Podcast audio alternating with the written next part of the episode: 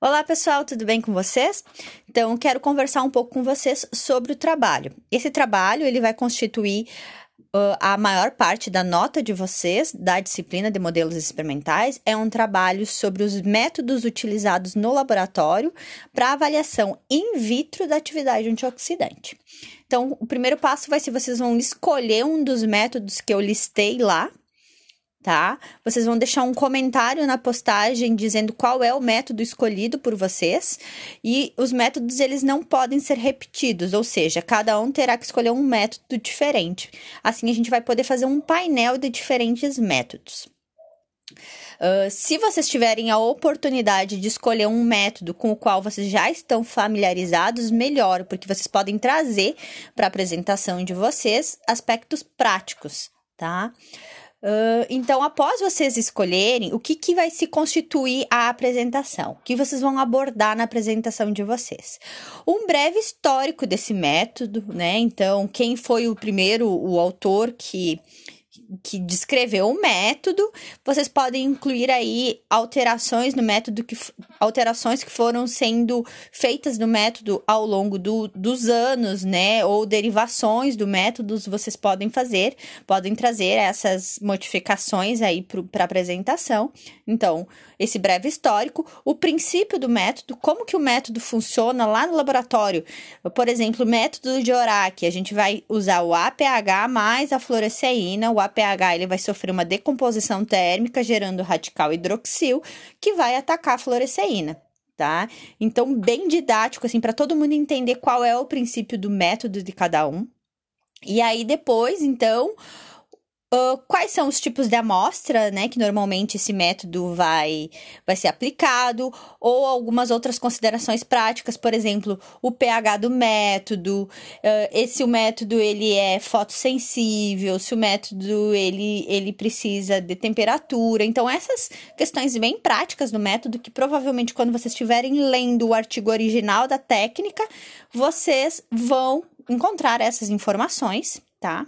Também eu quero que vocês coloquem limitações do método. Então, para a gente ver quais são os tipos de amostras que não podem serem, serem usadas para aquele método. Por exemplo, o método do DPPH é um método que o final, né, do método, a coloração, o método do colorimétrico, ele tem é lido no comprimento de onda de aproximadamente 550, agora não me lembro de cabeça.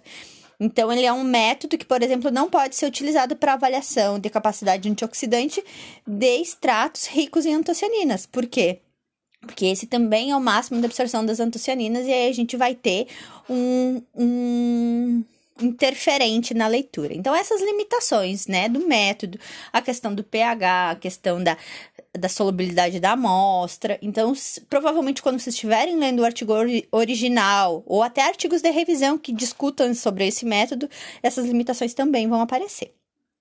Infelizmente, como nós estamos nesse momento afastado, né, de, de distanciamento social, nós não poderemos ter uma parte prática.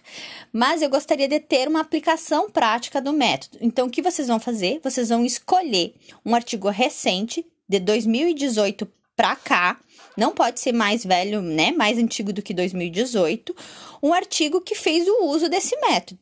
Tá? Então, vocês vão, vão colocar como uma parte prática, vocês vão mostrar ali qual foi a metodologia. Vocês nem precisam entrar no objetivo do artigo, vocês só vão mostrar qual é a metodologia, né, que o, que o autor usou, quais foram os resultados que ele encontrou e quais foram as discussões que ele fez acerca do método in vitro, quais, quais foram as relações, qual foi a discussão, aonde ele usou esse dado para fazer o embasamento dele. E, claro, se vocês uh, observarem de acordo com tudo que vocês tiverem uh, lido, que ele não fez uma aplicação correta, vocês podem apontar isso também no trabalho de vocês. Então, vocês, vocês vão ter até o dia 30 de julho para anexar aqui na, na postagem do Classroom o artigo original, né, do método e talvez as suas modificações, vocês podem fazer esse anexo, podem anexar, vocês podem anexar até cinco artigos e também o artigo que vai ser utilizado na parte prática, que é esse artigo que vai mostrar a aplicação do método, até o dia 30.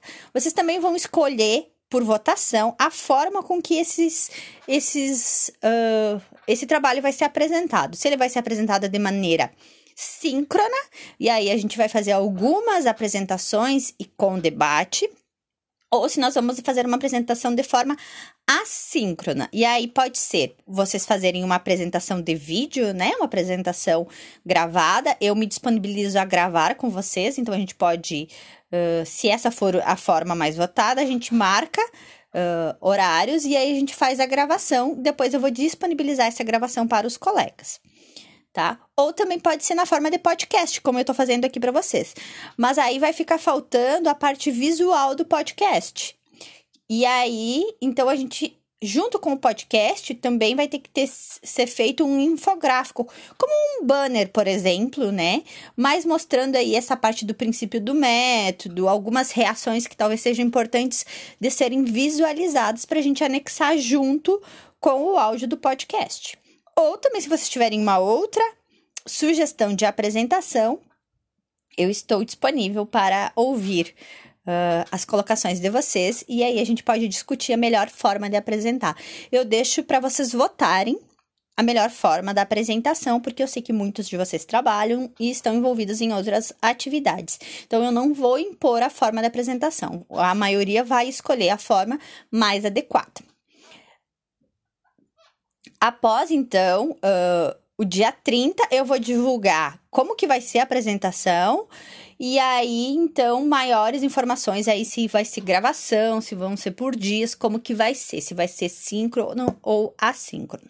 Qualquer dúvida que vocês tiverem, vocês podem me mandar mensagem, vocês podem me mandar e-mails ou vocês podem deixar recados que aí eu entro em contato com vocês, ok?